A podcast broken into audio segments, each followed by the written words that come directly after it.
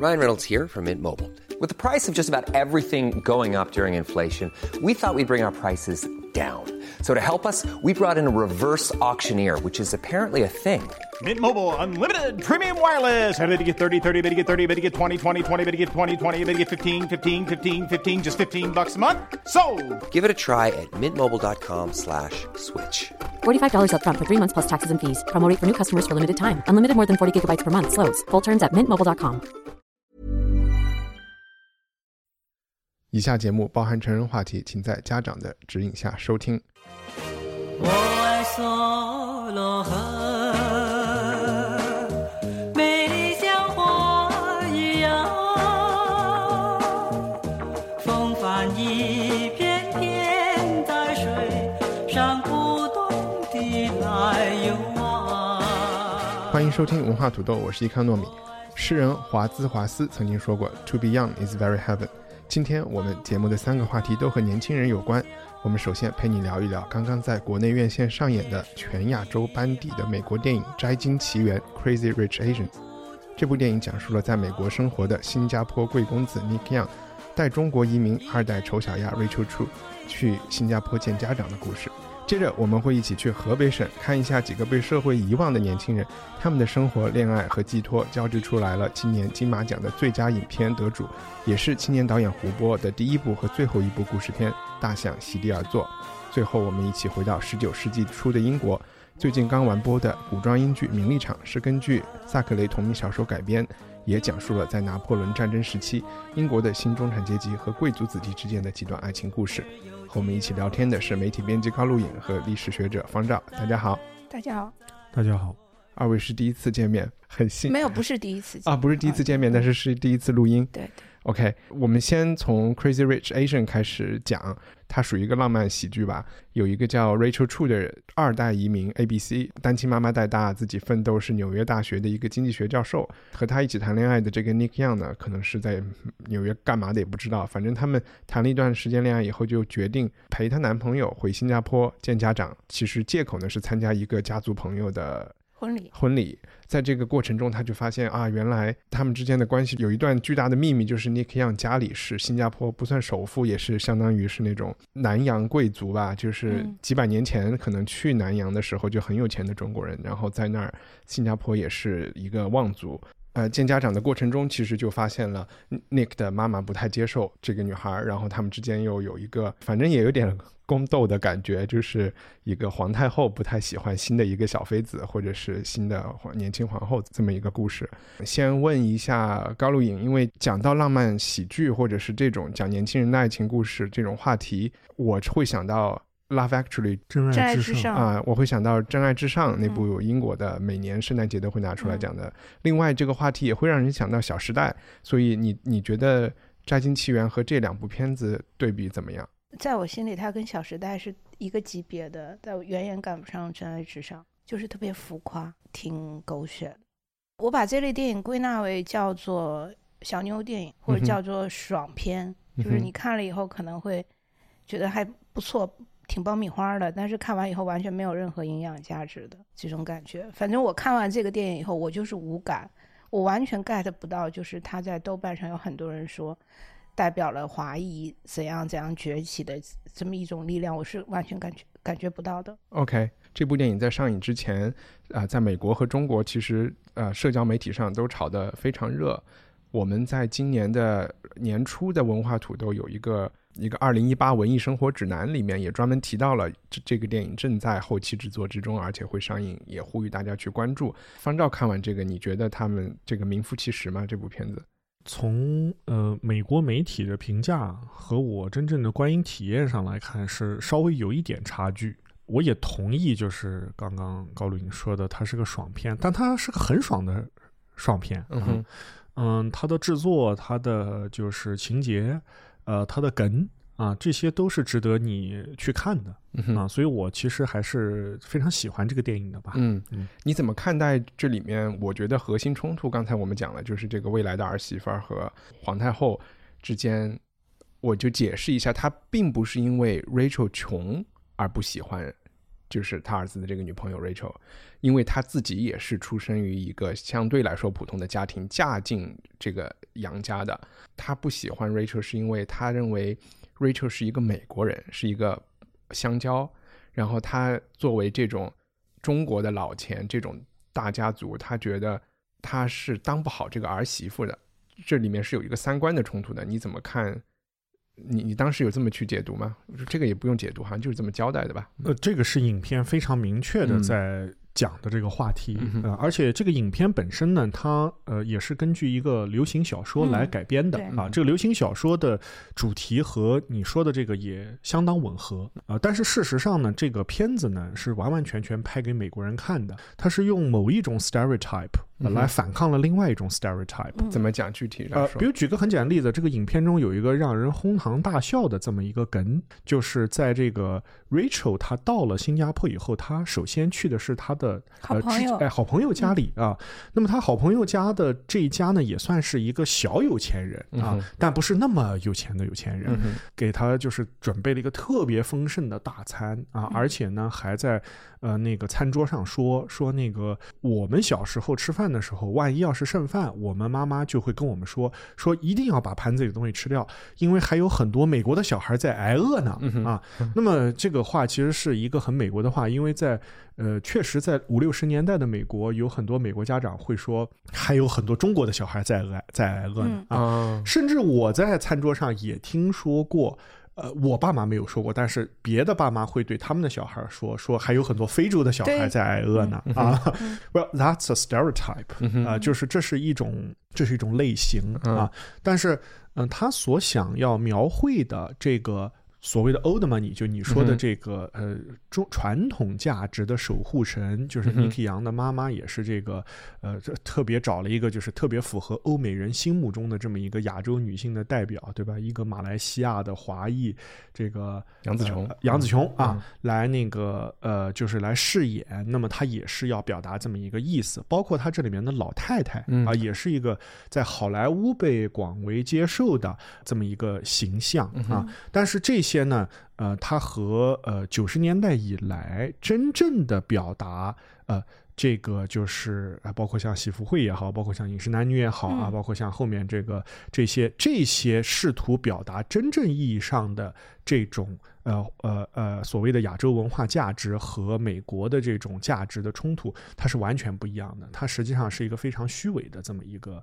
表达。虚伪在哪儿？呃，就是他们他们并没有去捍卫什么什么什么价值。嗯，我我觉得方照的意思是说，就是我更直直白点去讲，就是我觉得他是包着亚裔外衣的，其实表示表达的是美国的主流价值观的一个它，的主流价值观是什么呢？是美国的，就是什么身份啊、出身啊都不重要，真爱至上的这么一个概念，就是美国人很喜欢的这一套 OK，那你觉得他表达的高高觉得他表达的是爱情可以超越一切对，爱情可以超越阶级、超越钱金钱、超越一切。啊？这不是我的解读，我我觉得我要慢慢的成为这个的电影的代言人了，你觉得呢？我觉得从情节上来看，我完全同意这个说法。那、特别是最后，他有一个非常呃，可以说是奇怪的转折嗯啊，就是说这个尼克杨跑到飞机上，不仅仅是。呃，说我要跟你一起回纽约，嗯而且还是说我们不仅可以有爱情，还可以有钱，嗯我们还是可以融入这个家庭的。嗯因为我妈跟你打完麻将以后就原谅你了，嗯对啊，所以呃我觉得从情节上来讲，我非常同意这个解答，就是它是美式价值观的一个表达，但是这个价值观，你把它理解为爱情至上吗？不完全是吧，啊我就不要给你设圈套了。我觉得这个电影很清晰，因为我看了两遍，第一遍只看了十分钟，看不下去了。我觉得确实，这个电影的开始三分之一非常类型化，就是说讲这个新加坡有钱人的生活，坐头等舱啊这些，我觉得啊，好吧。但第看第二遍的时候，就是因为已经决定要录节目了，那我就硬着头皮看，就像待会儿 看的《大象席地而坐》一样。我把它看完了以后，大大超出我的预期。你知道他不会一帆风顺的就嗯被接纳入这个家庭。我觉得这个妈妈一直是在挑战，就是这个婆婆一直是在挑战这个女朋友，她希望这个女朋友能够变得更 tough，在他们家当妈妈在激励她是吗？对 你怎么会有这种想法？我，因为她因为她一直在说，呃，你是美国人，你你就是要追求自己的幸福，然后以至于我的儿子可能现在也要追，为了追求你就留在美国，不不管家业。我当然我完全不同意他妈妈的这些判断了，因为我觉得你们都搞了几百年了，难道不能搞一些专业人士来管理你们家吗？他就是想找一个能够辅佐 他儿子上位，然后当皇后的角色的这么一个人。在我看来，他要表达的美国的那个价值观是，反正我相信自己，我可以挑战任何事情，我可以战胜任何事情，我可以 take on 你，你再厉害的人，我也可以面对你。然后他就。决定以一种宫斗的心情来面对她的婆婆，然后和她婆婆斗到底。在这个过程中，她就向她婆婆展示了她的自信，甚至是她的心狠手辣。因为在打麻将的那一场面里面，她对她婆婆说：“我觉得真正撼动她婆婆的那一句话是：如果我走了，就是你的儿子以后。”会恨你一辈子，你记得吗？我就觉得在这件事情上面就显示了她的心狠手辣，然后让这个婆婆觉得 OK，这是我们杨家需要的儿媳妇儿，这是我的解读。方丈现在的 表现，内心是崩溃的。你又觉得我又过多的解读了吗？没有，我我没有觉得你过多的解读了。我觉得就是就大多数人看这个电影，可能不会有那么强的对这个女主角的代入感。啊，我我虽然很喜欢这个男主角，也很喜欢这个女主角，我觉得他们的表演都是无可挑剔的好啊，但是他的情节并不就是能打动我。尽管我这么说，我依然觉得它还是个很好的电影，嗯啊，这是毫无疑问的。我也不因为它是。呃，全亚裔阵容啊，或者这这些，其实，在很多意义上来说，我并不认为这些这些所谓的宣传其实都没有太大的意义。我们最终还是看它好不好看嘛，它有没有多少亚裔出演，这个嗯不那么重要啊。对啊，但而且它的笑料也是非常美式的，嗯哼，啊，它所有的这些点都是希望能够撩拨这个起码是欧美观观众的心吧。其实有很多地方，如果你真的作为一个中国人看，呃，你是觉得他们有点太夸张了。嗯啊啊，所以我我在说 stereotype 就是这个意思，就是它实际上是强化而不是复杂化了这个亚裔美国人他的形象。对，嗯，OK，呃，我我能同意这个，但我有一点要补充啊，就是我觉得看一部电影，好多观众都会把自己带入某一个角色，那可能对于我来说，我不喜欢这部电影，是我带入不到任何人身上去。嗯，但是很多 A B C C B C 他们其实代入感很强的，他们会把自己带入到 Rachel 身上。嗯。就觉得 Rachel 其实也是找一种身份认同的感觉，在这整个过程当中，呃，Rachel 也能够体会到自己作为一个中国人，然后以及中国文化对他的一些影响。那我觉得在美国很多亚裔，一个华人吧，你的意思是？对，很多 ABC，那甚甚至 CBC 他们会去包场去看这部电影，然后去力挺这部电影，也是因为这个原因，就是他们找到了自己的一种身份的认同的感觉。嗯哼，但是我感受不到。我其实感我感受不到 Rachel 的这种身份认同。我我有一些亲戚在北美，然后我和我同辈的小朋友聊天的时候，他们也会去跟我讲他们的身份认同的一些问题。我确实那个时候聊天的时候，我也什么都说不出来。嗯，反正我我是觉得这种大类的身份认同对我来说都是比较无效吧。我就觉得。还不如认同一些别的事情，比如说你是喜欢听播客的人，还是怎么样？我能看出另外一种身份认同，然后我又要把这个片子超拔高。就我们现在国家就民族主义情绪很强嘛，不管是在美国还是在中国，大家对什么是中国，什么是 Chinese，然后你看《纽约时报》，随时都在有一种中国威胁论。现在有很多中国的电影在讲什么是中国，不管是《舌尖》啊，还是什么什么样的。对，在这部电影里，我们听到了都是华人讲英文。讲广东话，讲潮州话，讲普通话。我们看到了不仅仅是大陆的有中国人，我们看到了美国的中国人，从大陆去美国的中国人，我们还有这些南洋的中国人，呈现出了一种我并不需要去认同，但是我看到了就是中华文化的一种多样性。然后他们甚至最后在一起只能讲英文，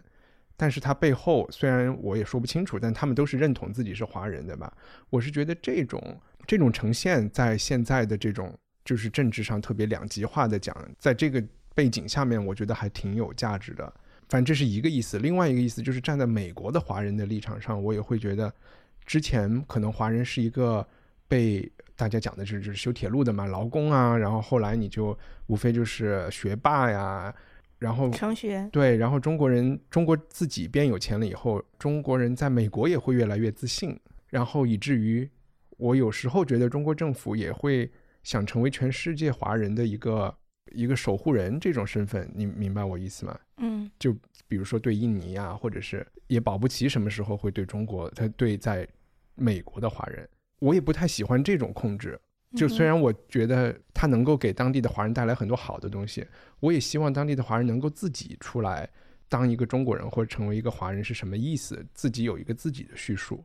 就这部电影，它不管它叙，它可能叙述的很普通，反正这种多样性我还是挺欢迎的。啊，对，这个确实电影中一个比较有意思的点吧，就是这个 Niki 杨这个大家族，实际上不仅仅是在新加坡啊、嗯他的兄长也好，他的呃，包括他的姐姐也好，在香港、内地都有生意的在做。对的嗯啊，他们实际上每个人的性格也都用一种比较极端的方式嗯哼。哎、来表达他们在某某一个地方他们变成了什么样的人、嗯。啊。就就说说一句实话，因为我在美国待了那么多年嘛，嗯那个 Richard 鱼我都认识三四个啊。嗯。啊，那么但但但是这个事儿是不能那么弄的，因嗯为本来就是我们反对的是美国人对美国华人，甚至是很多中就是刚刚去美国的中国人对美籍华人的一种呃刻板的印象。嗯哼但是他在这个影片中是把这个刻板的印象发挥到了极致，就是在从他这个兄弟姐妹的这几个性格上来讲，是嗯这是一个茶余饭后喝酒聊天可以开玩笑的事儿。嗯哼呃，但是如果你就是就是把所有的这个笑点或者什么之类的都积在这个上面呢，其实并不完全，就是就呃，他其实还好了，就我、嗯我我这么说都有一点对他过度苛责了。嗯呃，但是其实这一点，在一个你有这个意识的情况下，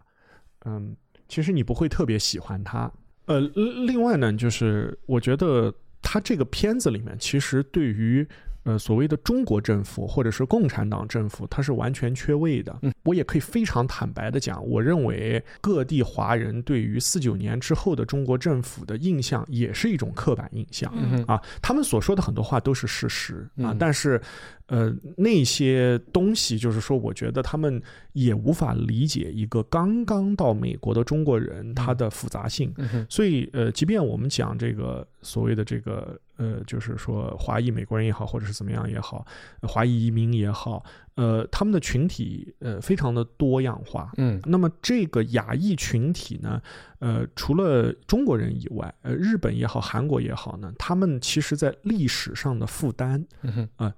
我我只专指南韩吧，起码嗯是、他们的历史上的负担是远远比中国要轻的。嗯，呃具体是指什么？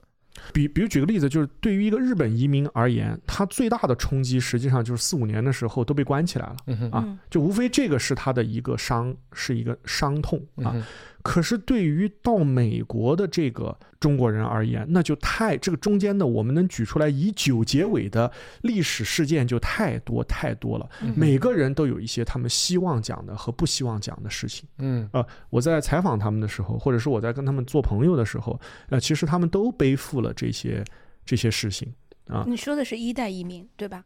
二代移民也也会嗯出现这样的情况，嗯对的啊。反而在欧洲的二代移民，我觉得他们相对而言倒更加是像呃所谓真正的香蕉人。在美国的移民，实际上它呈现着非常大的一个复杂性。嗯呃，美国也确实是一个呃，就是。一方面，它高度的容纳你的多样性；另外一方面，它的这个所谓的刻板印象也也对，最其实它某种程度上是在强调你从哪里来的那种民族特性。是这样的。就是先讲刻板印象吧。他因为是拍一个喜剧嘛，嗯喜剧就是要画一个 caricature，这种东西和刻板印象是有点分不开的。你就得立一个刻板印象才好来挖苦或者讽刺或者是调戏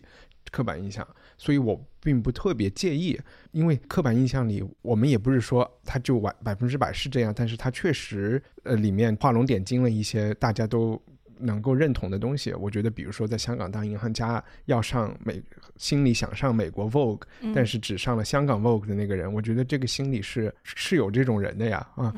而且是非常普遍的。嗯、对对。另外一个呢，就是那你去问为什么大家要去包场看这个东西呢？就不去细究，就是他到底是几代美国人，或者是怎么样。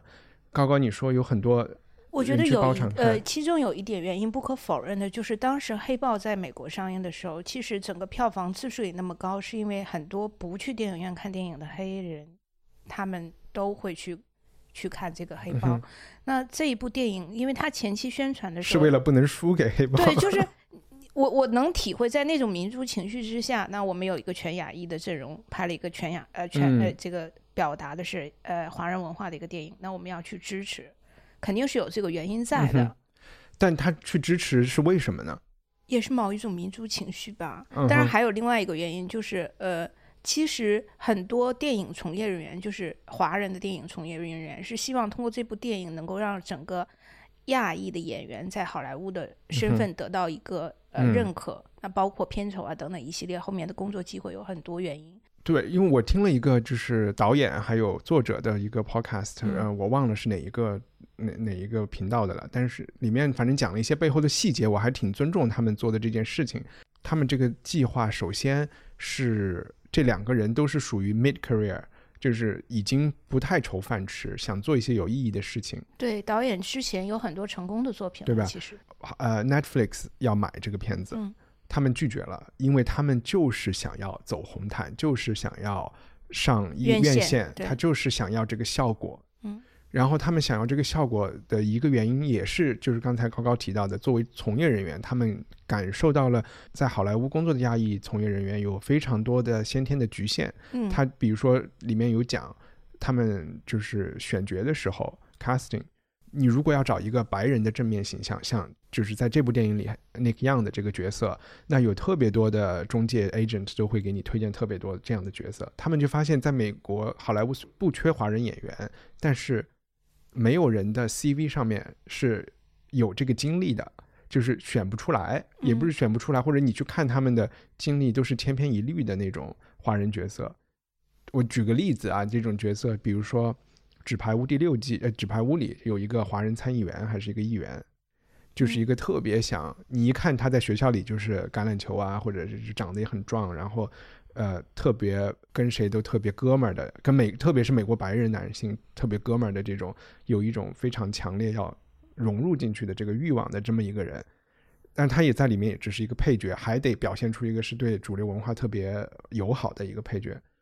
所以最后他们就一直找到新加坡，找到这个是一个模特还是一个主持人来，主持人是个主持人来、来演。他就发现，在亚洲找这样的角色其实容易很多。在这之后嗯，但是那个 Nick Young 的扮演者他是英国、啊，对，他是一个呃 mixed，、马来西亚和英国的混血。他们还是希望能够通过这个像你说的华纳就会基础建设上面吧，在这个行业内做出一些有意义的事情，我也觉得是个好事儿吧。对，我嗯觉得呃，单纯讲电影对于行业的影响，我这个不可否认。嗯哼，但是如果把它上升到我们刚才说的对于呃华人文化的一些宣讲或者是宣呃宣传或主张，我觉得没有什么太大的帮助。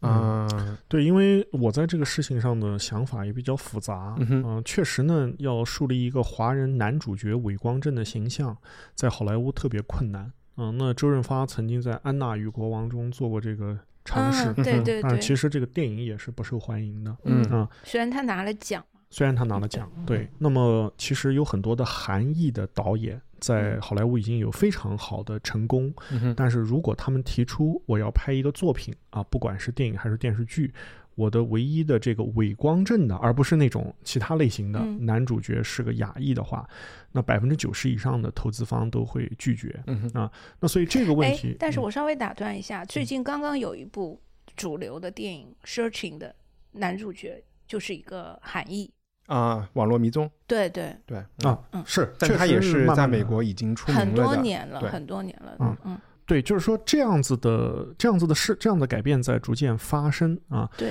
呃是，呃，但是呢，就是说，我不认为这个事情就它它作为一个卖点，它是可以的。但是我不认为这个事情在改变，就是人们对 masculinity 这个男性气质的看法上会有什么改变。他们的所选的这些男演员，实际上他还是要贴近欧美的这个，对吧？又长得帅，有肌肉，然嗯后。呃，然后得这个大眼睛，哎，嗯对对对，嗯还是这样子啊。啊、反而在 Hero 这个剧中，就嗯你说的 Hero 这个剧中，它的核心的日日还是说日语的哎，嗯。对对对，这个对。男演员嗯。他不是这个样子嗯。啊，所以我觉得在这个方面呢，他能做的事情实际上很有限啊。他们其实是在做一些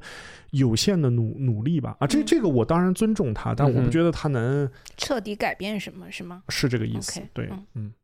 我觉得这个对于就讲你说的，对于就是就是亚洲男性的形象，这个我觉得是有关系的呀。就是你要改变他，就是得从时尚，得从体育，得从呃电影这些方面来来做。当然，我觉得是不是我们的最终的那个目标是。也是追求你说的西方审美，这就是一个比较复杂的事情了嘛。因为如果你不追求那个审美，你也不需要去改变什么。但是那个审美确实是对其他的是有压迫的，你就能看出黑人最近感觉广告啊就出现很多黑人角色，特别是你想要一个东西很酷的时候，嗯你就会选一个黑人男性来做来做主角，白人就觉得有点 loser 的感觉了，在潮牌或者是这种领域里面，我觉得这个也蛮刻板印象。就之前我们想到 muscle 或想到酷这件事情，都会想到黑人，但现在我觉得渐渐有很多那种很睿智的、很聪明的人。啊，对，这这这也是就嗯希尔多带希尔顿，哎，叫希尔多带来的这个效应。比如说你你看姚明，还有林书豪这些人，你觉得他们是起的是类似的作用，是更大的作用，还是？呃，以以姚明的影影响力，我觉得是有点被高估了啊。如果是代表亚裔的这个呃而言啊，那 Jeremy Lin 当然是，当然是一个非常好的一个例子。嗯，对对嗯对，所以我其实觉得，本来这种审美的东西就是很主观、很生物的，要打破它，你难免要去走，要去露一点腹肌。我觉得嗯，呃，Jeremy Lin 并不是以这个来啊，Jeremy Lin 不啊是这，啊我说在这部电影里，他们有一点就是过分为了为了露腹肌而露腹肌的，呃，他不是有有有一点，他是啊对对这些都是他非常重要对，的这是情节。他的嗯标签。对对。嗯对对对。但是你看，嗯在黑豹里，他就没有特别的去展现这些东西。也许是黑人是遭遇的是另外一种是不一样的刻板印象，所以他要通过别的方面来纠正吧。好吧，然后我最最后提一句，其实奥巴马，我那天听另外一个也是一个 ABC 在广播里面说，他觉得奥巴马是第一个亚裔的总统，因为之前有一句话说克林顿是第一个黑人总统，因为克林顿不是那种白人男性那种很 boring 的那种感觉嘛嗯，他蛮酷的。嗯，因为奥巴马家里有亚洲人，他又在亚洲长大，对，然后他任命了很多亚洲的有部长，有呃还有这个什么洛什么，嗯。呃 Gary Law 来当大使的，然后他还骆家辉。然后他也任命了很多亚裔的法官，嗯。虽然不是 Supreme Court，但是在更低级别的。最近我们看到的很多就是川普发的那种 travel 版，所谓的不许移民，就就是难民进来的这些总统的这些行政命令，最后也是有好几个州的也是亚裔的被奥巴马提名的这些法官在 fight back 吧，嗯。啊，就是一个嗯有一点正能量，所以我觉得这个他在亚裔在美国的这个角色的改变是在各行各业中逐渐可能都有显现，所以我们看到的应该不是一个像电影里演的一个昙花一现，而是一个我不知道他们是不是要做这个 metaphor，因为在电影里有一个昙花嘛，你记得吗？啊，嗯对，应该是一个可以相对持续下去的，好吧？那我们就聊第二个话题。第二个话题是一个我可能就参与度比较低，因为《大象席地而坐》一个四个小时的电影，我昨天硬着头皮看完了。对我来说，我完全无解，所以我希望把这个话题就交给你们二位，你们谁稍微介绍一下剧情，然后谁再来赞扬。呃，我可以简单叙述一下这个剧情。嗯这个很重要，因为在豆瓣上，它的这个剧情描述是完全不符合这个电影实际的剧情的、啊。呃，这个电影呢是导演胡波本人的短篇小说改编的啊，但是它的改编程度非常非常的大，除了有这个大象这个意象。呃相同以外，可以说它的每个人物的设定和他们中间表达的氛围和情绪都不完全一样。那么这个影片的开始呢，就出现了四位主人公，他们的生活在最开始的时候是互不交叉的，甚至你有一种感觉，他们都不一定是在同一个时空啊。但后来你知道，他们都生活在同一个城市，这是在同一天发生的事情。那么这四位主人公呢，分别是一个在上高中的。整天有一点点无所事事，家里有很多问题的，但是却又有一些正义感的一个高中男生啊。第二个人呢是他的同学，这个女生呢，啊，我们后来知道她在和学校的教导主任谈恋爱，她家里也有很多很多的问题啊啊，单亲家庭，单亲家庭，对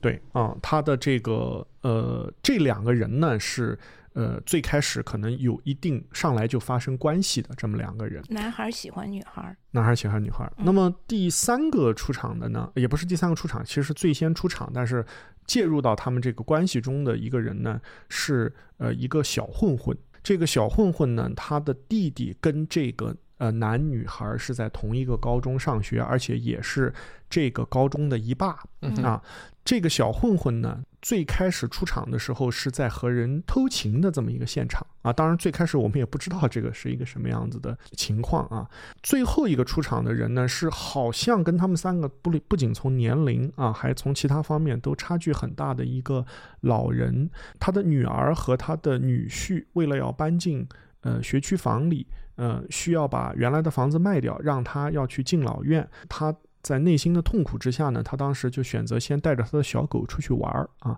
可以说是跟这三个人就是起码在其他方面可能没有什么联系，但是闯进有一点点物理联系。这个老头跟那个尾部就那个男孩是邻居，是邻居，住在同一个楼楼楼楼里面。对，那对这四个人，因为之后发生的很多冲突和机缘巧合，他们的命运就交叉了。他们同时都想要去。满洲里的马戏团去看一个传说中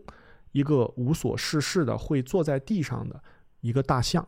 当然，最后其实那个小混混他没有去啊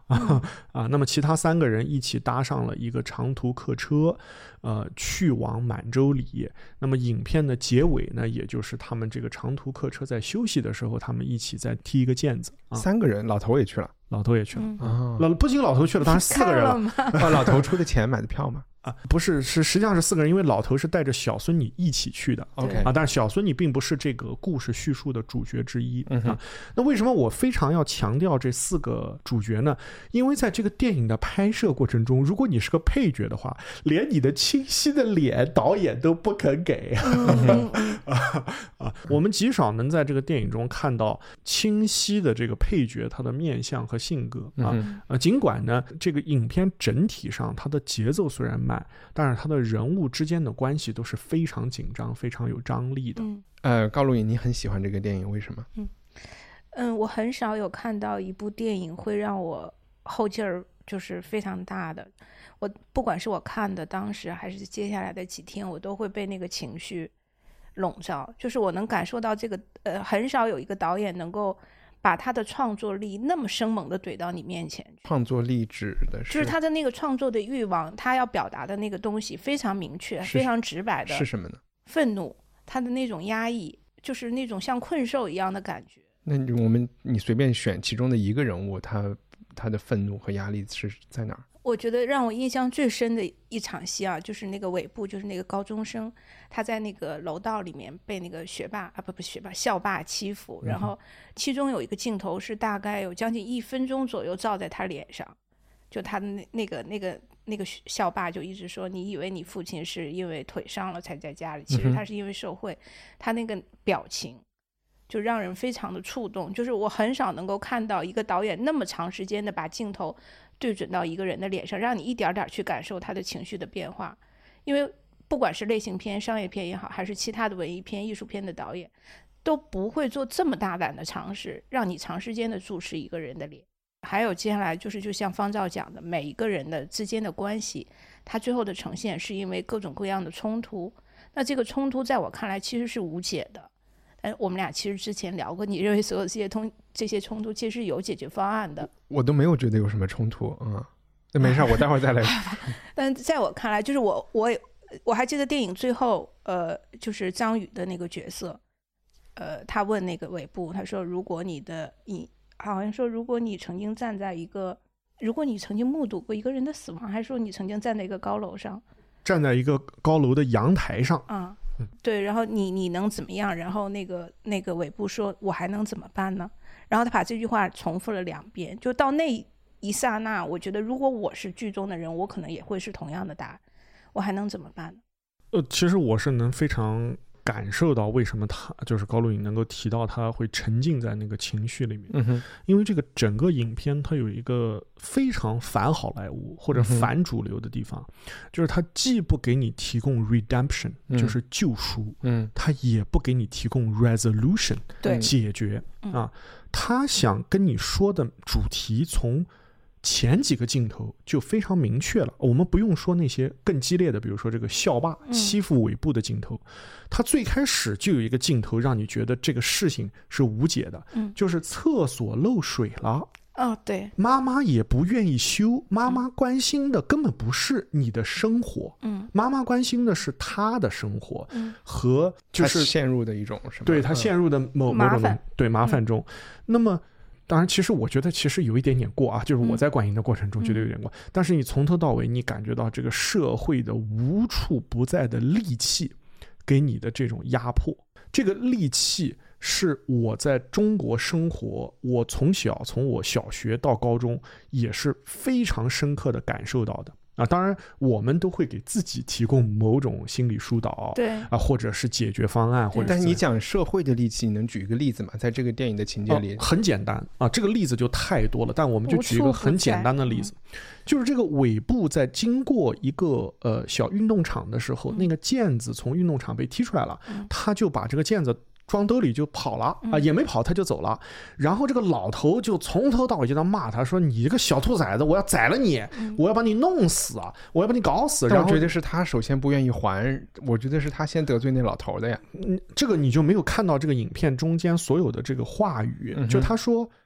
其实大家不能好好说话，对，其没实法正常沟通。对我有一个很软弱的同同学，他把一个猫慢慢的给杀死了。嗯，那他杀那个哎猫不是方照，是电影里啊。啊，呃对对对，这这是电影里面的教教导主任的一个台词。对 他杀这个猫的时候，他就觉得很快乐。嗯，那么他捡走那个毽子，嗯那个时候尾部是快乐的。嗯呃我是非常深刻的能够感受到，就是为什么他那一刻是快乐的。还有一个我觉得非常明显，就是有一个女人一直在找他丢了的那个大白狗，对，然后他就遇到了尾部，他就说：“哎，你你看到了一条大白狗吗？”尾部就没有回答，他那个时候在自己的世界里。这个女人连续问了几次以后，然后说：“看你那个死样子，就一副衰样，一会儿就会被车撞死。嗯哼，是的。”就是特别明显的这种戾气的表达，无处不在。嗯我再给你举一个就一句台词的地方，他就这个导演处理的非常巧妙，就是尾部呢，他要去买这个火车票，他就在石家庄北站排队，然后呢，他就发现前面有很多人，结果后面导演就突然也拍了这个老爷爷他去排队的地方，那么这个老爷爷肯定是等了很长时间才排到那个队，结果后面所有的人。都在说死老头，你怎么还没买完票？对对，这些事情在我的成长过程中是经常发生的啊、我也被我不是死老头，但是 我也被死老头。不是我也被骂过，说你怎么怎么慢嗯，对，啊？然后我就骂他，我骂他的所有的话跟那个尾部对那些人的反应是一样的。其实这个老头就是李双喜演的这个角色，他是很克制的。对啊，他的狗被别人的狗咬死了，他是个受害者，就像这个女孩儿也是个受害者一样。他去了那个人那个家里去，就是仅是告诉他们这件事，嗯还被那个人追着车逼在路上走不了路，还要打他。对，OK，就所以，我看这个电影的时候，我就觉得我的生活就是这样子的。但是我们可以选择忘掉我们的生活，或者是给我们的生活一个答案和解决。胡波没有做这样的选择，这是很残酷的。那你觉得我们不说胡波本人吧，就是这些角色，你觉得他们为什么没有找到别的途径？是他们都抑郁了他们每个人都是胡波啊，？OK，对，这是当然的呀。。所以在这个电影里，你确实，我觉得他们，特别是这个老头，我觉得是挺抑郁的一个人。就他们其实每个人身上都有一种抑郁，但是这个抑郁，你刚才说没导演没有给救赎，没有给什么什么，我觉得导演也没有给解释。你说嗯我我是期望有一种解释的，你说解释说为什么他们这么抑郁是吗？对，我觉得解释的很清楚啊。就是因为家庭的矛盾。对啊，还有成长的环境，还有你生活的环境。但是我觉得厕所漏水、父母离婚都是很正常的事情啊。就这是一个很，这是个没法解释的问题，就是这还需要解释吗？他们的困难，他们的张力都已经如此的。如此的大了，我是一个被教导主任利用，我仅仅是因为他家比较舒服，我家特别困苦，我就需要跟他发生某种意义上的关系的女儿。结果我回了家里面，我妈跟我讲的第一句话是：“他把你睡了。嗯哼”，那我当然是我的我的困境还需要解释吗？尽管这个女在这一个演员是在这一点四个人上里面演演演的最差的，但在这里面，我需要解释的是，他妈为什么会是这样的表现？因为我的生活中就充满了这样的妈。好吧，那我你的我我男人 我我来再把你抛下，把你跟孩子抛到一个一个一个破县城里面，然后你每天你是个药企代表，每天要跟那个医院的什么主任、副主任喝酒，才能把自己的药卖出去。我觉得这都是常态啊。然后你的女儿在在青春期又非常叛逆，经常给你找麻烦。我也觉得这些是常态啊，这些就是好。我我来讲讲我我对这个，就一般来说，我也看过四个小时的电影，我是可以坐这么长时间的。然后，嗯，牯岭街差不多就是这个。然后在刚才方照的那个叙述中，我觉得这个电影的设置是没有问题的。他如果能够把四个人在一天的时间，他们的生活怎么交织，然后他们又被同样的一种一个童话吸引，然后这个童话又预示着一个什么样的东西，最后把他们都带到一起去。我觉得这个是那种欧洲文艺片一种比较常见的一种一种操作方式，在我看来，或许是因为这个电影没有真正的所谓百分之百完成，往往一些特别吸引我的那种呃节奏比较慢的文艺片，它能吸引我看下去。很重要的是镜头，就是它那个东西虽然拍的是很平常的东西，但那个东西就是美，它就是让我的眼睛能够愿意盯着它看，去琢磨。在这部片子里，这类东西很少，我看到的东西都是曝光不够的、很黑的东西。然后他给我看的那些，呃，他比如说一些刻意的要从一个角落、一个缝隙中去看远处发生的一个事情啊，在我看来都就是比较刻意吧。然后其实是有点妨碍我的观感的。然后在这个，我就觉得我必须调动一个很大的积极性来看这个电影。当我去调动了这个积极性的时候，这个电影又没有给我什么东西，我就觉得这个。一方面就是缺乏解释，因为缺乏解释就会造成我觉得他们是无病呻吟，除非就我真的说他们每个人都是胡波，每个人都抑郁，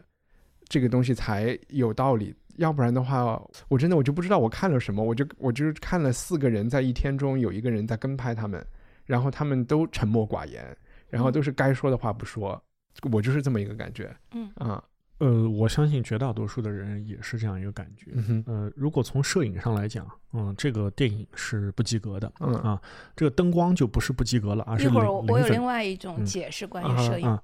对啊，这个任何的所谓的这个什么什么风格啊，它都需要为内容服务啊。我觉得就是说，这是很简单的一件事情啊。呃，因为我自己也拍片子，所以呢，我认为他在瞎拍啊。呃，但是呢，这不重要啊，因为他才二十几岁，呃，到就就就起码他拍的时候他才刚刚三十岁嘛，可能是啊。然后他要表达一个什么东西，然后他选择了一种方式来表达他这种东西，他就花了一点点钱，他他他用尽了他全身的力量，这个就够了。就是他这个东西从叙事上来讲，他跟他希望达到的效果那是天差地别的。如果他能拍成 Crush 这样，那他就不是胡胡播了。我是这样想的，首先这个电影是作者电影，嗯哼，那作者电影就意味着这里面的每一个角色其实都是作者本人内心的某一种表达，好吧，他需我也不一要把他这个定需要吧，但对是 OK，它啊合理性只是一方面，但另一方面，我觉得更重要的是，他要把他的情绪非常饱满的呈现在观众面前。嗯哼，呃，你我们可以不去探究这个合理性到底有多合理或多么不合理，但是这个情绪表达他做到了。那关于摄影风格，我一开始我确实也特别不习惯，这个电影里面长镜头非常多，它多到就是我会。就我觉得这口气到底还喘没喘完，我觉得自己都快要憋死了那种感觉。但是后来我能够理解导演为什么要这么拍？憋死之前是会有兴奋的，我觉得这个 就是。就 是他他其实要用的是一种有一点类似于纪录片，但是又超出纪录片的风格去、嗯去表现这部电影的真实性。嗯嗯再比如说，我们刚刚提到，为什么所有的主角都在电影的镜头里面处于正中央，然后非常近，那所有的配角都很模糊。其实它是一种非常主观的镜头表达，嗯哼。它不是我们常规能够理解的那种。对我来说，就是在达到了和没有达到那个分界线上，但是因为他选的是一个比较冒风险的的风格，所以一旦没有达到那个完成度，它就显得问题特别大。嗯，然后还有太青涩，它不是一个非常成熟的表达，就是它的那个对，整个所以我就觉得你就不要去做这么、这么大的下那么大的一盘棋。这这一盘棋到最后有一些地方是呃下不过来的，比如说他们讲的这个大象在被用叉子戳。一个坐在那儿的大象，这个童话我我并没有觉得是一个和他们的生活和他们的内心有除了这个很表层的这个哇每个人都是个大象，社会在戳你的联系之外，还有什么更好的就意象我也不觉得怎么好。这里面我唯一我可能就觉得“满洲里”这个词可能是有一点浪漫色彩的一个词。这个电影多次出现很生硬的来给你讲他的生活哲学，就是不要去梦想一个别处的生活，嗯啊、你的生生活在哪儿都很差。然后你就待在这儿是最好的，待在这儿梦想别处是最好的。类似的话说过好几遍，这一句话和这个大象的故事，我又觉得他们其实想达到的目的是一样的，但为什么又去选两样东西呢？他没有很自然的给你讲他的哲学是什么。嗯，所以这就带给我观影过程中最大的痛苦，嗯哼，就是其实并不是他拍的不好或者怎么样，拍的不好是可以原谅的，是这个导演其实根本就缺少才华，这是非常你们都说这个电影好，怎么现在又出呃，对对对，又被我？就不不就是说你说的这些，我们看电影当然都懂啊，但是他瞎拍啊，然后，但是这这不重要啊，这已经不重，就它是个主题先行的电影嘛，他只要表达一个事情，他他做到了。如果有人用三个多小时啊，不要去快进啊，不要去两倍速播放，他能够非常完整的体会到这个导演要传达的这个情绪。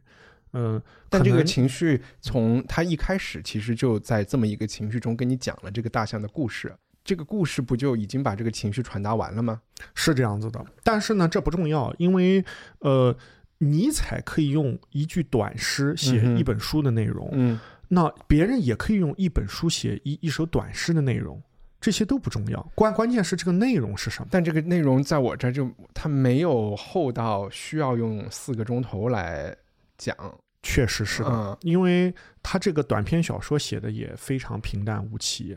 嗯。他的这个电影呢，他的情绪呢，就虽然我们有非常强的共鸣，嗯但是他的表达中间也有非常多嗯的问题。我是这么理解大象这个意象的。其实，在短篇小说里，作我觉得作者可能更残忍。他他大概是说，呃，后来这个小说里的主人公他去看了那个大象，那个大象的确坐在那儿，然后他就过去，他想去摸那个大象，最后大象用鼻子把他给卷倒在地上，然后把他给压死了。OK，啊、那我理解这个大象的意象是第第一层，确实像一帆说的，呃，大象就坐在那儿，就像我们面对生活没有办法，就被人捅，被人怎样，你都只能逆来顺受。那另外一个意象，对于四个人来说，呃，特别是三个人，呃，两个年轻人再加上那个成呃年那个小混混，大象是一种希望，就是他们觉得离开这里就是找到了某一种出路。对，但是这个大象本身为什么会对他们的处境呃提供一种释放或者是一个更好的？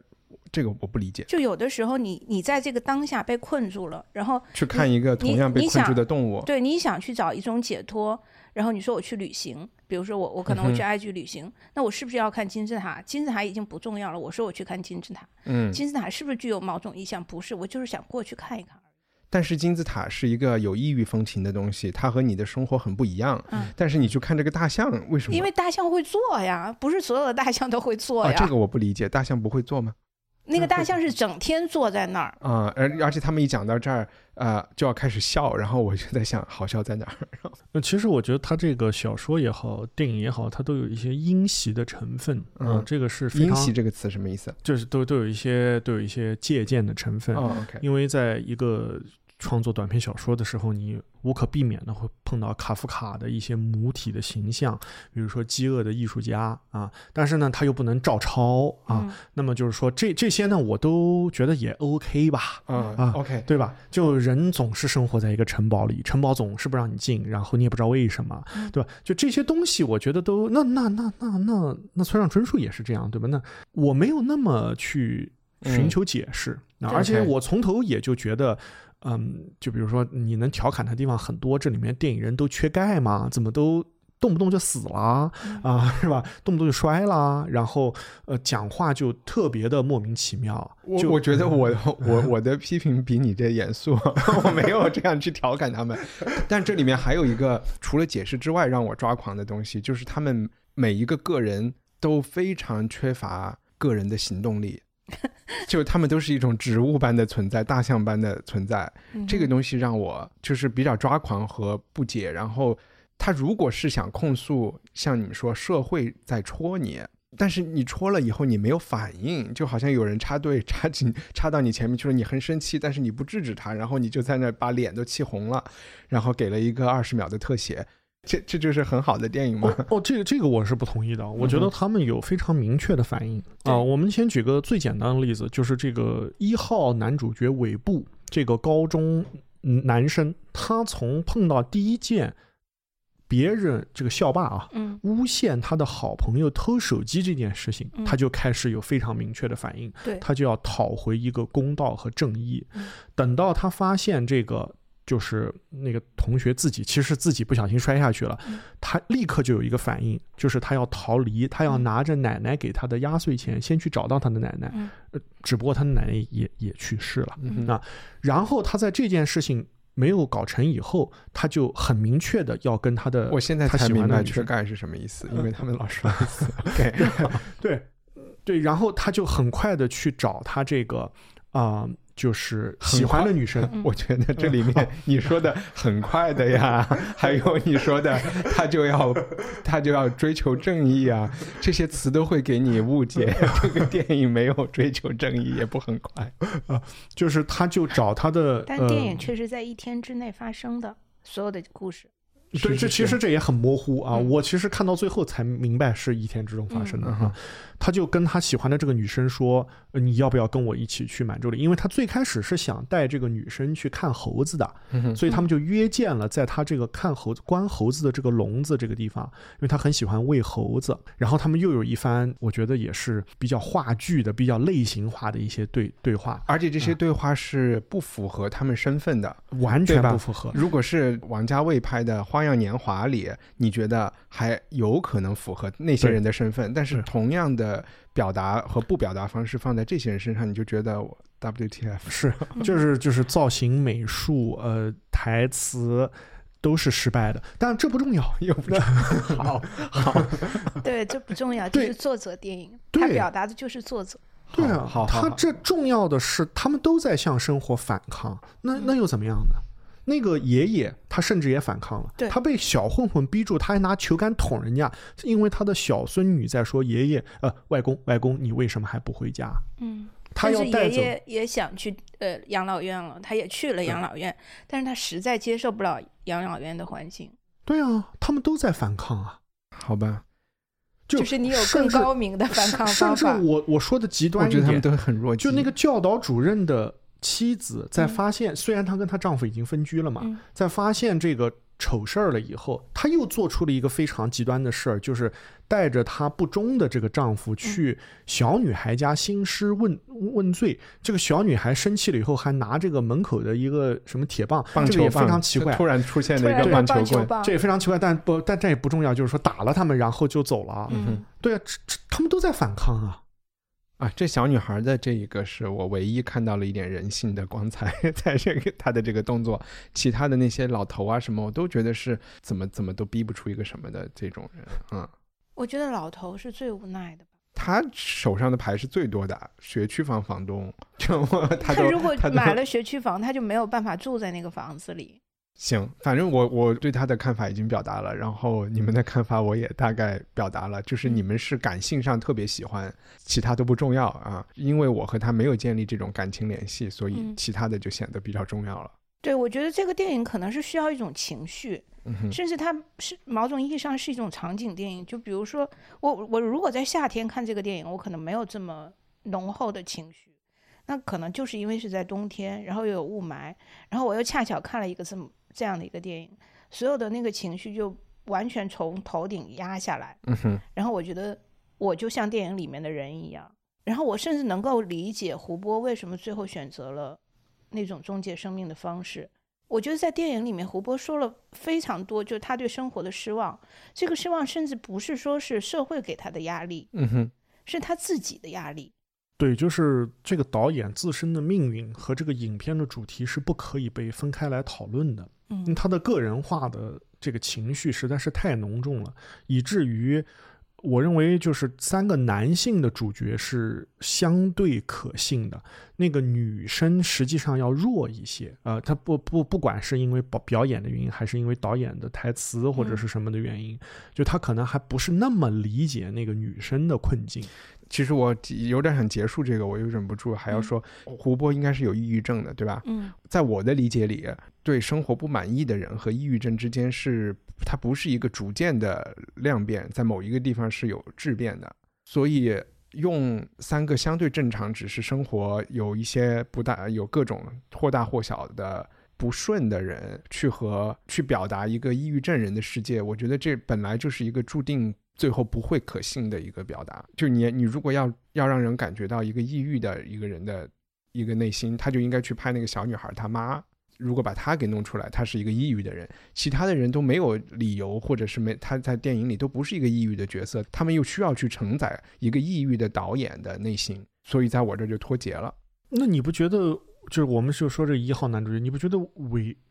尾部这个人他就非常困难吗？他的教导主任跟他说的话是：学校要拆了，你们以后会去卖烤串儿。你你才十六岁，嗯哼，你的以下的人生就是去菜市场卖，不是不是菜市场是吧？是哪儿？是菜市场卖烤串儿，卖对，我觉得如果会被这样的前景对他会恐惧，或者是很表现出压力的人，毕竟是一个相对来说还是上进的人，然后相对来说，呃，或者说绝对来说不会采取他的那些动作。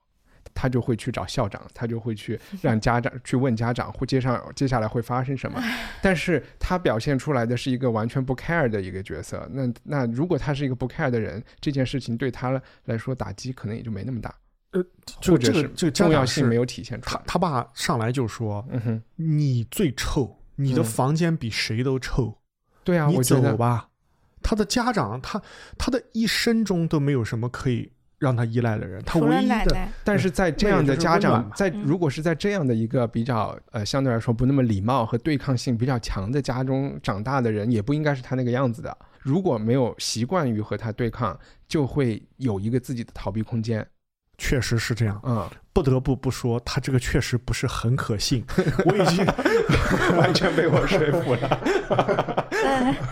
我我觉得但但不重要啊。嗯，我我我觉得确实一帆你说的对，就是这个电影表达的是一个有抑郁症的导演，他看待这个世界的方式和他面对所有的一切压力的解决方案，嗯就他能想到的解决方法。嗯我们把它拖到现实中去，不可能说百分百会有这样的故事发生，但是在你生活的某一个阶段，当你面对压力又觉得没有办法解决方案，恰恰好你那个时候心里又非常脆弱的时候，你就能体会到这种情绪。嗯所以，就像刚才方照说的，这是一种情绪上的一个一个构建，它构建了一个氛围，它让你体验的是那种情绪上的东西。你不要去追究它那个剧情到底合不合理，是不是是真的我我还没有？准备好 欣赏这部电影。好，行，那我们接下来就聊一下，呃，可能是要加速一点，然后这是呃和《贴身保镖》同期在英国上映，结果被《贴身保保镖》完全抢去了风头的一个七集的迷你剧《名利场》，然后它是萨克雷的呃名著了。萨克雷可能在国内没有简·奥斯汀那么出名，但是他和简·奥斯汀是同期，他是男的，他和简·奥斯汀是同时期的人，他们描写的他们的小说讲的都是同一个社会阶层，在同一个历史背景下相似的故事，但是相比简·奥斯汀来说，他的待待会儿你再提问，我我觉得差不多吧，拿破仑战争啊，然后在。他们的小说又其实不太一样。萨克雷对他笔下的人没有那么多爱，然后他的故事也没有那么浪漫，相对来说更现实主义一些。他也没有奥斯汀那么多道德上的这种教条，或者是优越感。对，或者是说要用道德来拯救谁，他可能给你看的就是一个，就像这个小说的名字一样，这就是一个名利场这么一个。我觉得作者是个挺刻薄的人。对，作者相当刻薄啊。方照说：“我决定不参与讨论。我特别想听一听为什么方照这么喜欢这部剧集。我真的是看了一集就完全坚持不下去了。”呃，我们先从一帆刚刚提到的一个点，就是萨克雷和简奥斯汀。那么在学历史的人看来，他们简直完全不生活在一个时代啊？是吗？简奥斯汀属于十八世十世纪啊，萨克雷的小说发生在拿破仑战争时间，但是他其实是以一个完全维多利亚式的价值观在描绘那个社会中发生的种种事件。就是他虽你说他们的生卒年月不不重叠是吗？呃，价值观的历史，他们他们的价值观也完全是不一样。简奥斯汀的小说发生的时间是拿破仑战战争，那所以简奥斯汀必定生活在这个期间或者之后。对，然后除非萨克雷是比他晚了，他们都是啊，有有可能啊，我没有去追究过，但是我觉得他们因为这两部小我嗯小说里不是两部啊，两个人的小说都有这个大背景，只不过在奥斯汀的小说里你感觉不到有战争发生。简奥斯汀是在描绘一个自己生活中发生的某些事情。那萨克雷其实拿破仑战争这个事情只是他的一个背景而已，是是啊，他完全想讲的是一个维多利亚时代的一个价值观和一个故事。你讲的这个价值观和故事具体是指？呃，我觉得他有几个就是非常非常吸引我的一个方面啊，他恰恰是就是可能简奥斯汀，呃。不能提供的，但是萨克雷和勃朗特三姐妹他们的作品能够提供的，尽管他们经常在世界文学史上被相提并论，但其实是完全不一样的。一个就是说，萨克雷说这是一个反英雄的一个呃小说，但是我在里面恰恰看到的是他在不断的。展现这个人性的复杂性啊，这个是最终把这个十九世纪的文学推向越来越现实主义、越来越高峰的一个一个一个事件，就是在一个如此充满道德的一个社会，那起码是充满道德感的一个社会，不管他们真正这些人是不是有道德。他们之间的这个人性的需求和他们的这个道德要求是完全不吻合的，嗯，但他们却又有这个机会，第一次在历史上能够去实现丑小鸭变天鹅这么一个飞跃。啊，所以就是从他们到易普生和王尔德，就是他们的这条线的这种呃这种在对道德讨论的发展，是我觉得这个作品。呃，在今天一个二十一世纪的心灵看来特别有吸引力的地方，而这一点是简奥斯汀其实其实不提供的。可能从简奥斯汀到萨克雷到易卜生，批判性是越来越来越强。反而我觉得可能萨克雷停留在我比较喜欢的，就是他把各方面的复杂性都都展现给你看，自己。就是读小说应该是有很多判断的，因为作者是有一个第一人称在里边叙事。对对。但在这个电影，在这个剧里面，你就需要去体会，呃，的成分多一点。呃，我们先，我先把这个情节稍微讲一讲。我刚才讲的是年轻人的爱情故事，但是其实有一个非常明显的主角，他叫呃 Becky Sharp，Becky 就是 Rebecca 的那个。缩写，Rebecca Sharp 这个人呢，他是在这个剧一开始你就发现他们上了一个这种女子学校，这个女子学校毕业了，她在那个女子学校是当一个老师的，她其实是一个孤儿，一个法文老师。那我后来我们也逐渐知道，她的父母都是社会比较底层的人，她妈妈是一个戏子，这个戏子也就其实大家就觉得可能就是个妓女，在法国，所以她呢，待会儿我们要讲一讲这个 Regency 时代的历史背景啊，他们看待欧洲那个时候有一点。就是一切法国的东西和大法欧洲大陆的东西都是呃道德上很有问题的一个东西。然后，但是他呢是一个希望在那个学校里毕业了待不下去了，他就和他的一个同龄的学生和其实是他的学生，但是他们是同龄人，他就去他家暂住一个礼拜，因为他的下一份工作要在那个礼拜之后才发生，是要去给别人当。呃，家庭教师，一个有钱人在乡下当家庭教师，在他看来，他是不想去那个农村里，在一个大宅子里面当家庭教师，然后就就是成为一个老处女终此一生的，所以他就有一个星期的时间来改变他的命运。这里面其实他讲的要讲的就是一个所谓的 social climber，就是一个要一步一步往上爬的对。啊，就是你把它想象成一个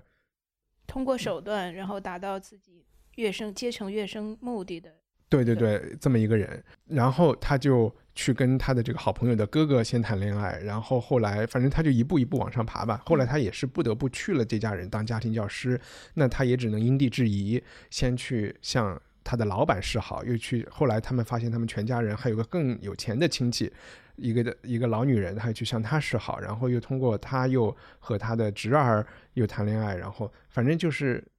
一个挺能够用自己的美色和智慧去做各种交易的这么一个故事，但到最后他的结果不好，不好啊，也和也和他这个飞得太高，离太阳太近有点关系嗯啊。嗯，但他达成了他阶层跃升的目的，他最后对他反正是爽了的啊啊！这个的最高的这个一个事件就是他最后去了去见了乔治四世嗯啊，见了皇帝啊。呃，而且这里面还有这个不断的有这个作者本人啊，以一个老头的身份的一些呃评论。啊对对对和一些解，呃，这个小说也是这样，啊每一集的开头、结尾都是这样。这这个也很有意思，因为这个法国中尉的女人，她的电影和她的小说都也存在这样的。当然，这已经是一个非常成熟的二十世纪的作品了，也是这样，就是他有一些作者跳出来要跟你说啊，我跟你讲，这个我写这个故事是为了什么什么什么，就嗯就是比较有意思的这个东东西啊。但呃，这这些不是我最喜欢的，这些我最喜欢的就是这个女人，对 Becky Sharp，就是就是他他这个一步一步往上爬的这个所有的方式啊，其实一帆你对他已经比较温柔了，嗯哼，因为他并没有从这个学校毕业，他是要求加薪，结果被赶走的。嗯哼，他被赶走了以后呢，他是通过假装可怜、骗取同情。假装我是你最好的朋友，去到了那个贵族小小，呃也不是不是贵族，贵族中中产产阶级的小有钱人吧，起码嗯是这个小姐的家里。到了小姐的家里，她的唯一的目的就是让这个胖胖的他其实也不喜欢的哥哥跟他结婚，嗯而且他根本不在乎那个人跟他说什么，他所说的那些印度的冒险，其实可能也都是夸张成分居多的。对嗯但是他也表现出特别爱听的样子，直到他其实是被揭穿和识破了的、嗯啊，包括被他这个。呃，这个好姐妹的未婚夫、啊，这么一个骑兵的军官啊，然后呢，这个他到了这个乡下家以后呢，他就发现这一家问题很大，但是他可以巴结这个老爷，尽管这个老爷是有妻子的，嗯而且他巴结完老爷后，他发现老爷还不是够有钱，他就巴结这个姑妈嗯姑妈。但这个时候发生了一件让我觉得他变得就是太可爱的事情，就是他偷偷跟 Rodden 嗯，这个他妈的从头到尾就不靠谱的姑妈的侄儿，也不是家产的继承人，去结了婚。但他当时以为这个姑妈会把遗产留给这个侄儿啊，因为这个侄儿是最受宠的。没有，他当时就知道他们的结婚是不会受到这个姑妈的祝福的，他是所以他先把这个婚结了，嗯先去做一个冲动的选择，然后再用各种各样的手段和办法，嗯让这个老奸巨猾的，其实我们后面知道这个姑妈是很有城府、很有心思的这么一个人，来相信他其实他们都是为了爱情，但是恰恰他真的是为了爱情，他就是喜欢 Rodden。嗯，但是在他当下也没有更好的选择，因为他如果仅仅是他姑妈的保姆，他是不可能拿到任何东老西的。爷已经向他求婚了，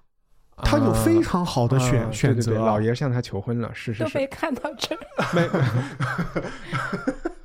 OK，所以你觉得就是他的传记中也有就是这这方面的成分这方面的复杂成分？嗯，这是这个剧情发生第一个转折的地方。嗯哼，啊、那么它的后面的这个，当然我我想可能这些并不是萨克雷本人的意思啊，就是在这个剧中，因为我们毕竟不是讨论这个小说写的怎么样，而是这个呃 ITV 投资拍的这个迷你剧拍的怎么样。呃，那么他在后面还发生了另外一件事情，就是他为什么能够见到乔治三世呢？并不是因为他和他的夫君，他的夫君是个纯粹的 loser，嗯这个人是个窝囊废，呃，打仗也不行，什么也不行，就是唯一会的长得帅，长长得帅啊，唯一有的生存技能是赌博啊，这也是个非常危险的一个技能啊，是打牌啊，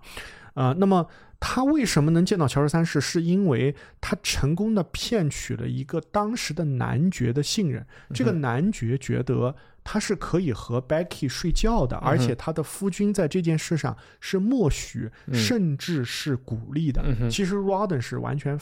就是反对这件事情，他很爱他的妻子。嗯，那么 Becky Sharp 通过这段关系跟这个皇帝见了面以后，他的这个丑事就曝光了。那么他曝光以后呢，就是说他自己到了大陆啊，到了魏玛啊，那么他的这个夫君被流放到了这个很远的一个岛上去当一个所谓的总督，其实是很很容易死刑，嗯啊，其实是个死刑，是个慢性死刑啊。但是在这个时候，他他没有歇斯底里啊，他他表现的非常人人性啊，他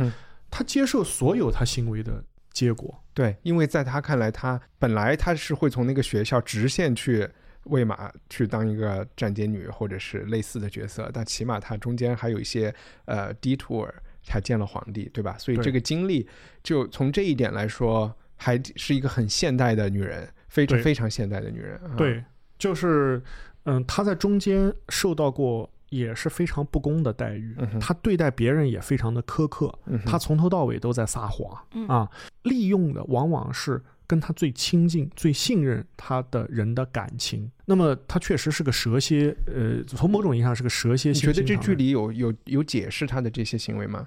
我觉得就是他从头到尾都有对他的行为有一个很好的一个解释，也是让我觉得我特别喜欢他。呃，不仅仅是同情啊，我非常非常喜欢这个角色的原因，就是所有人都看不起我，但那又怎么样呢？我有我有聪明啊。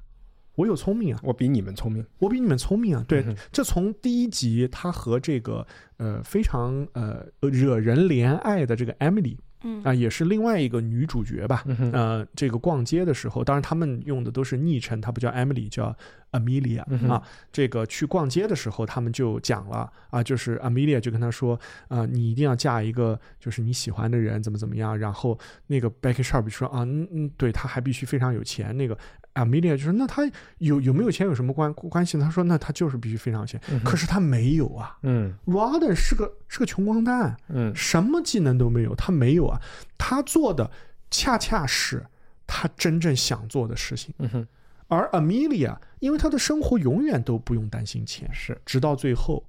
啊。其实 Amelia 呃，虽然他们住在一个乡村的小别墅里面，要自己洗衣服雇。”雇不起佣人什么之类的，她还是有希望的，因为她嫁给了一个非常有钱人家的公子。她的父亲尽管现在生活很困顿，其实还是有他很有钱的哥哥每个月在支持他，只不过是因为他自己做做生意把这个钱赔了而已。其实从你刚才这个描述中，我觉得这部小说还蛮有意思的，就是如就是他也许是要像如果他是维多利亚时期的人啊，像他的观众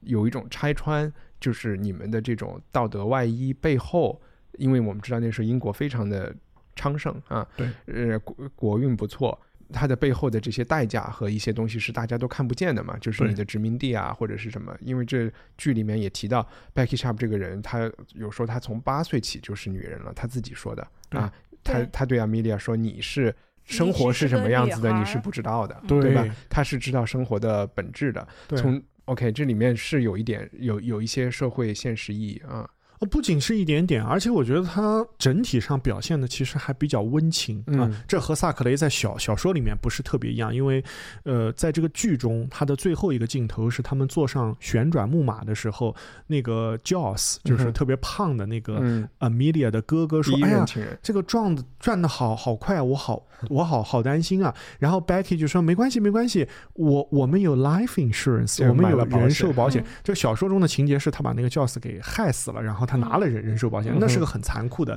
说法。但是他的处理，这个剧的处理，就就让你觉得特别的温柔。在这一点上，呃，从最开始他给的镜头也是他们坐在旋转木马上，Rebecca Sharp 和所有人都不一样，他放声大笑，在一个名利场中，他放声大笑，就是他非常放肆。你觉得会不会都把这个所谓的反英雄？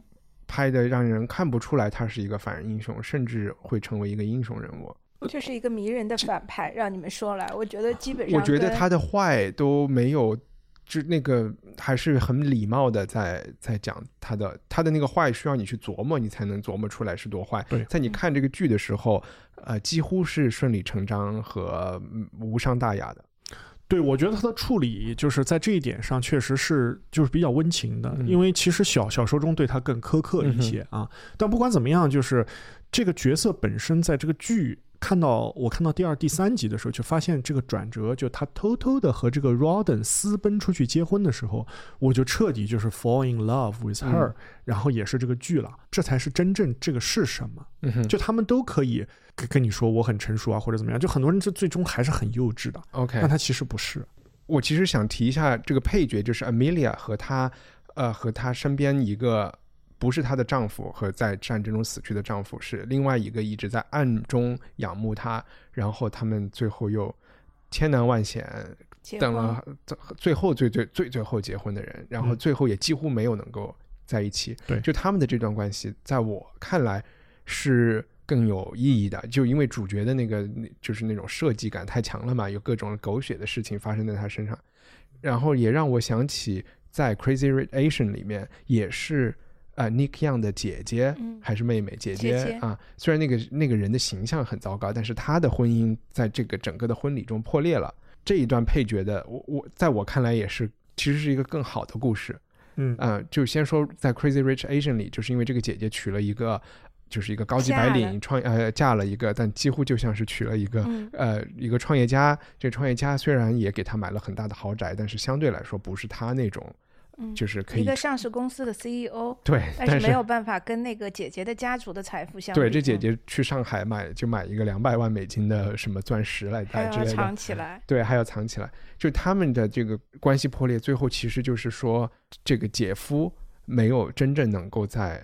就不够 man 嘛，就是他被他们，对被嗯他们家的财富吓到了，而且永远的认输了。在这一点上，就是他就是那个呃 Rachel True 的角色的一个反面，对吧？嗯嗯，我觉得这个故事的教育意义挺挺强的。嗯说实话，是一个爱情故事和爱情的破裂故事。因为 Rachel True 和那个 Nick Young 之间的爱情是怎么回事儿？高高以前跟我说过，就几乎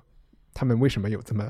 海誓山盟是没有解释过的，对吧？对看样子也看不出来为什么他们就那么相爱。嗯然后在名利场里面，我也觉得是 Amelia 和仰慕他的这个人叫什么名字我忘了 Captain Dobbin。啊，Captain Dobbin，William Dobbin，对威这个威廉多年以后再回来向他求婚的时候，他就说一切都晚了，你早就应该向我求婚。这就说明他其实是知道他们的之间有这种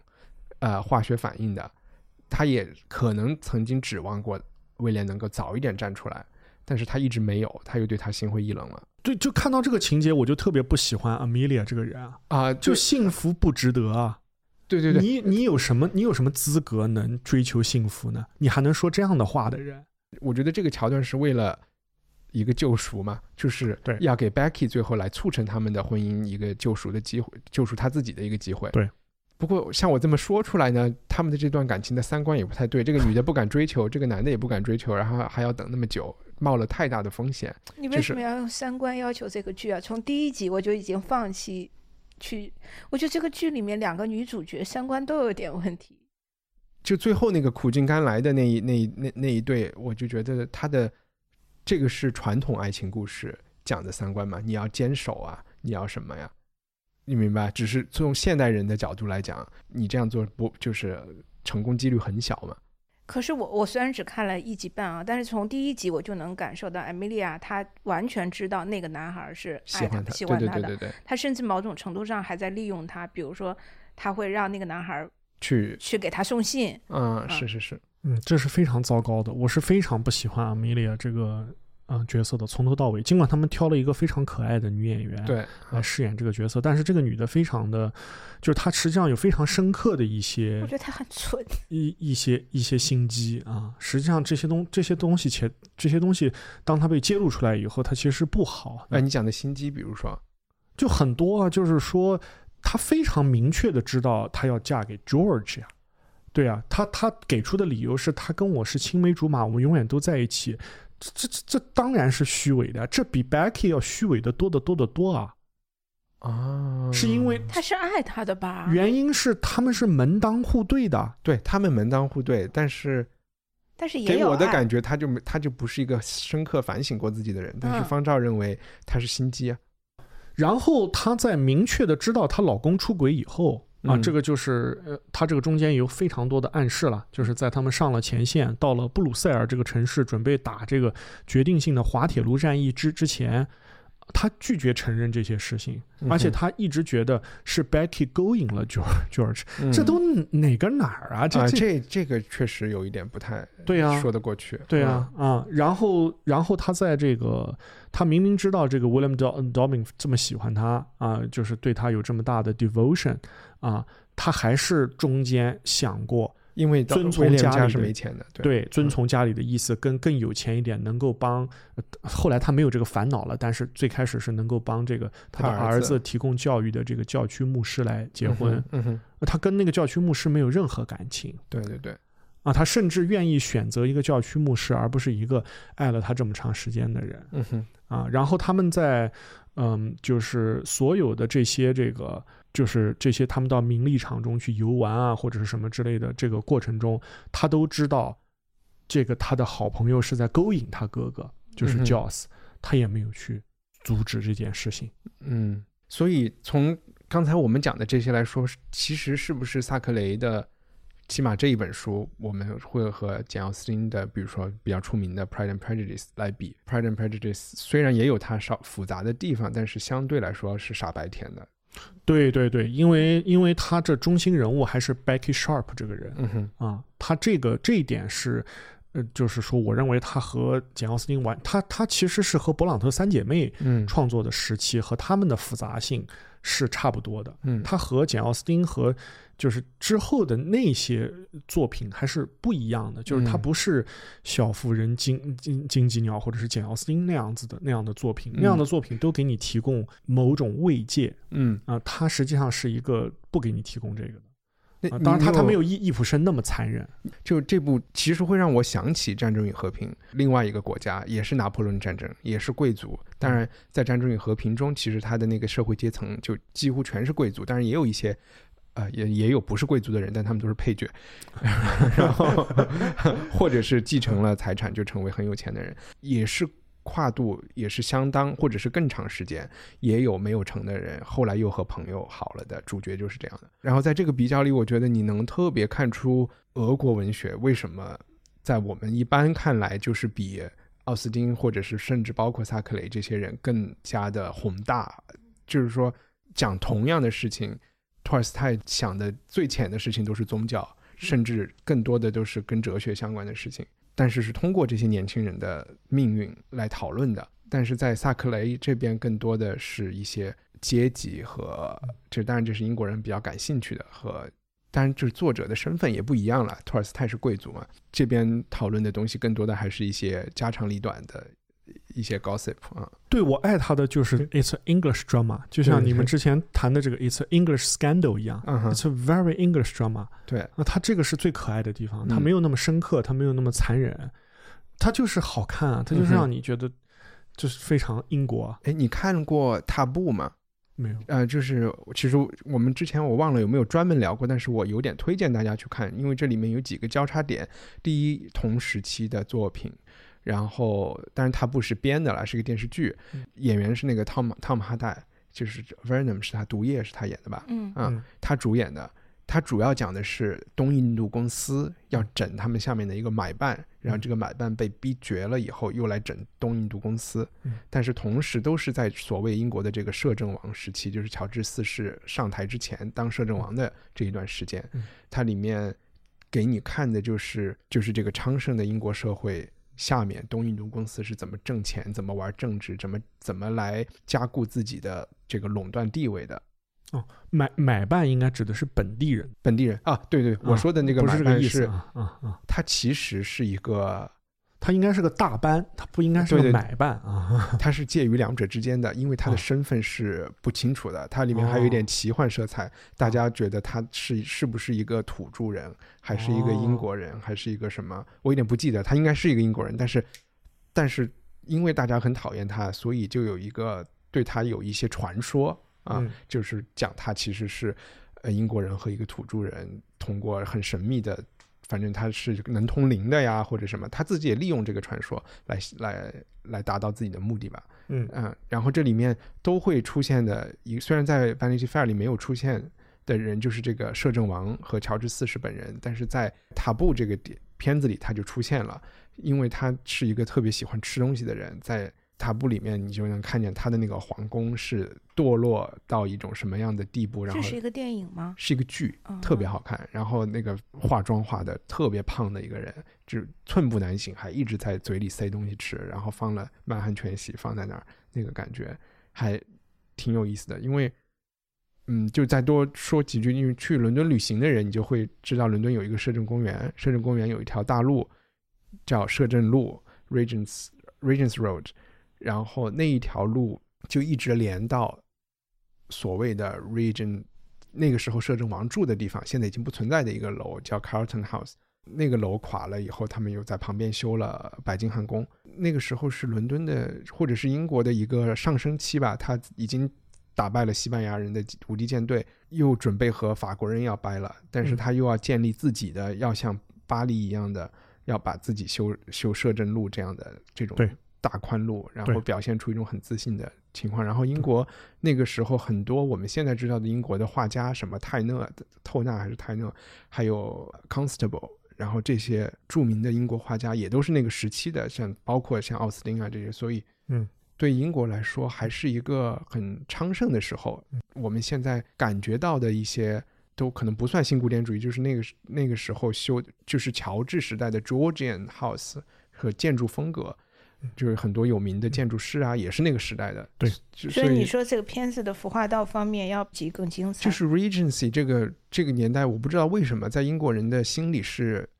我们一提古装，我们就会想到清宫，嗯但是英国人一提古装剧，他们想到的就是这这个摄政王时期的对这个 Regency period，对他们来说，现在他们也会想去买，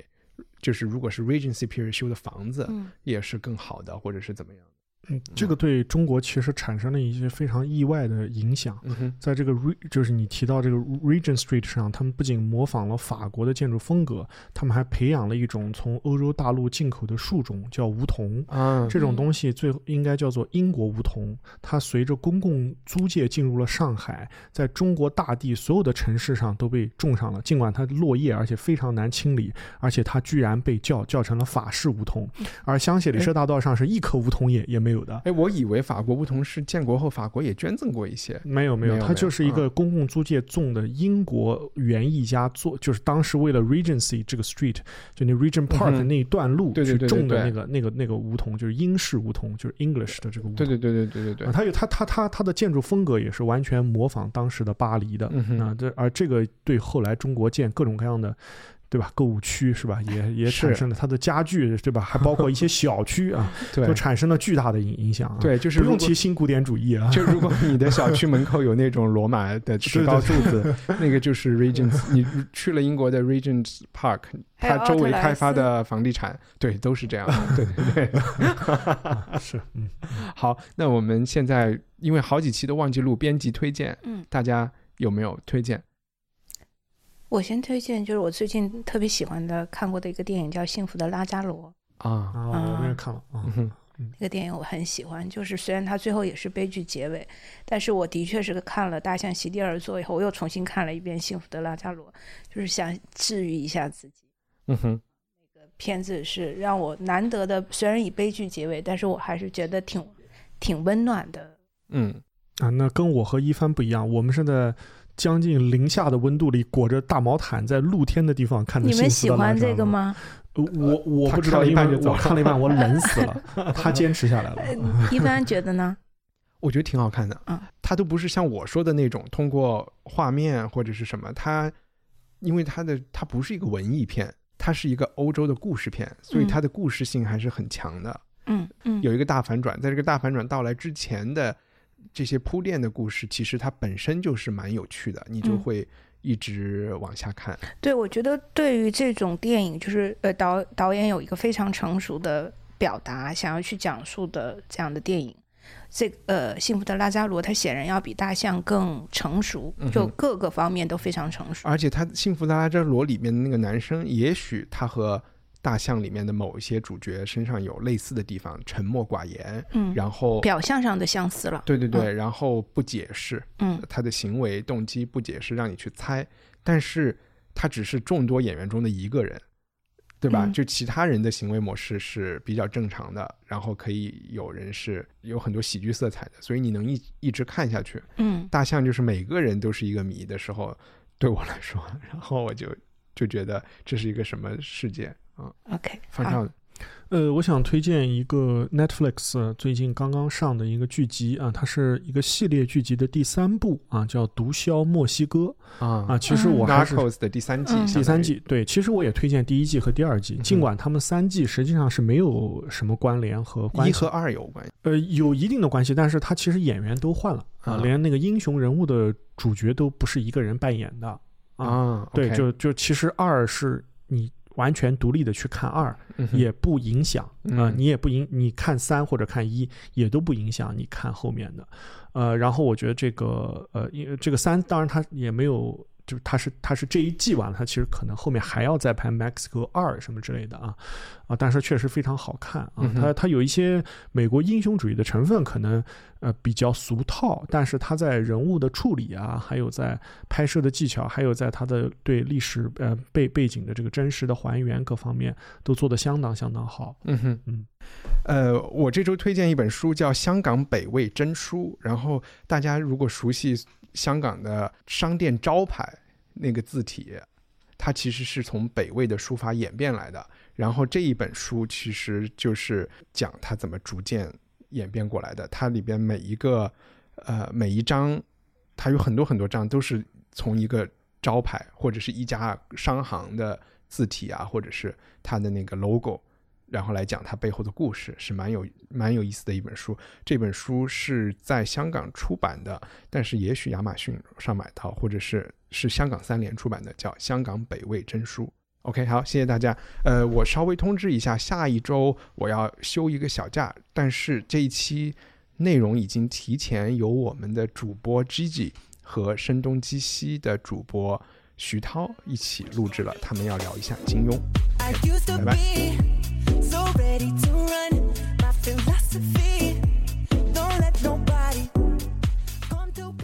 感谢收听这期节目。你有两个方式可以支持我们，你可以去 iTunes 商店给我们打分评论，还可以每月用一杯咖啡的价钱成为我们的会员。我们的官网是 culturepotato 点 com。另外，十二月八号晚上在北京的朋友有一个观影会和线下交流的机会，详情请关注益康糯米的微博。 Go.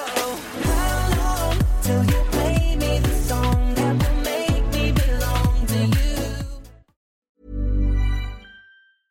Hi, this is Paige from Giggly Squad, and I want to talk to you about Splash Refresher and my water intake. Okay, so you guys obviously know that I'm a hydrated girly, but sometimes when you drink that much water, it starts to just taste bland, and you're just like, I need something to spice it up. That's why I love Splash Refresher. It has zero sugar, zero calories, and it's a splash of sweetness. And they come in five different flavors. They're so good. Wild berry, acai grape, pineapple mango, lemon, and mandarin orange. My favorite is the wild berry because I just I just love a berry. So if you're like me and you're drinking water all day, then try Splash Refresher. It's going to absolutely change your water game and it's good for you.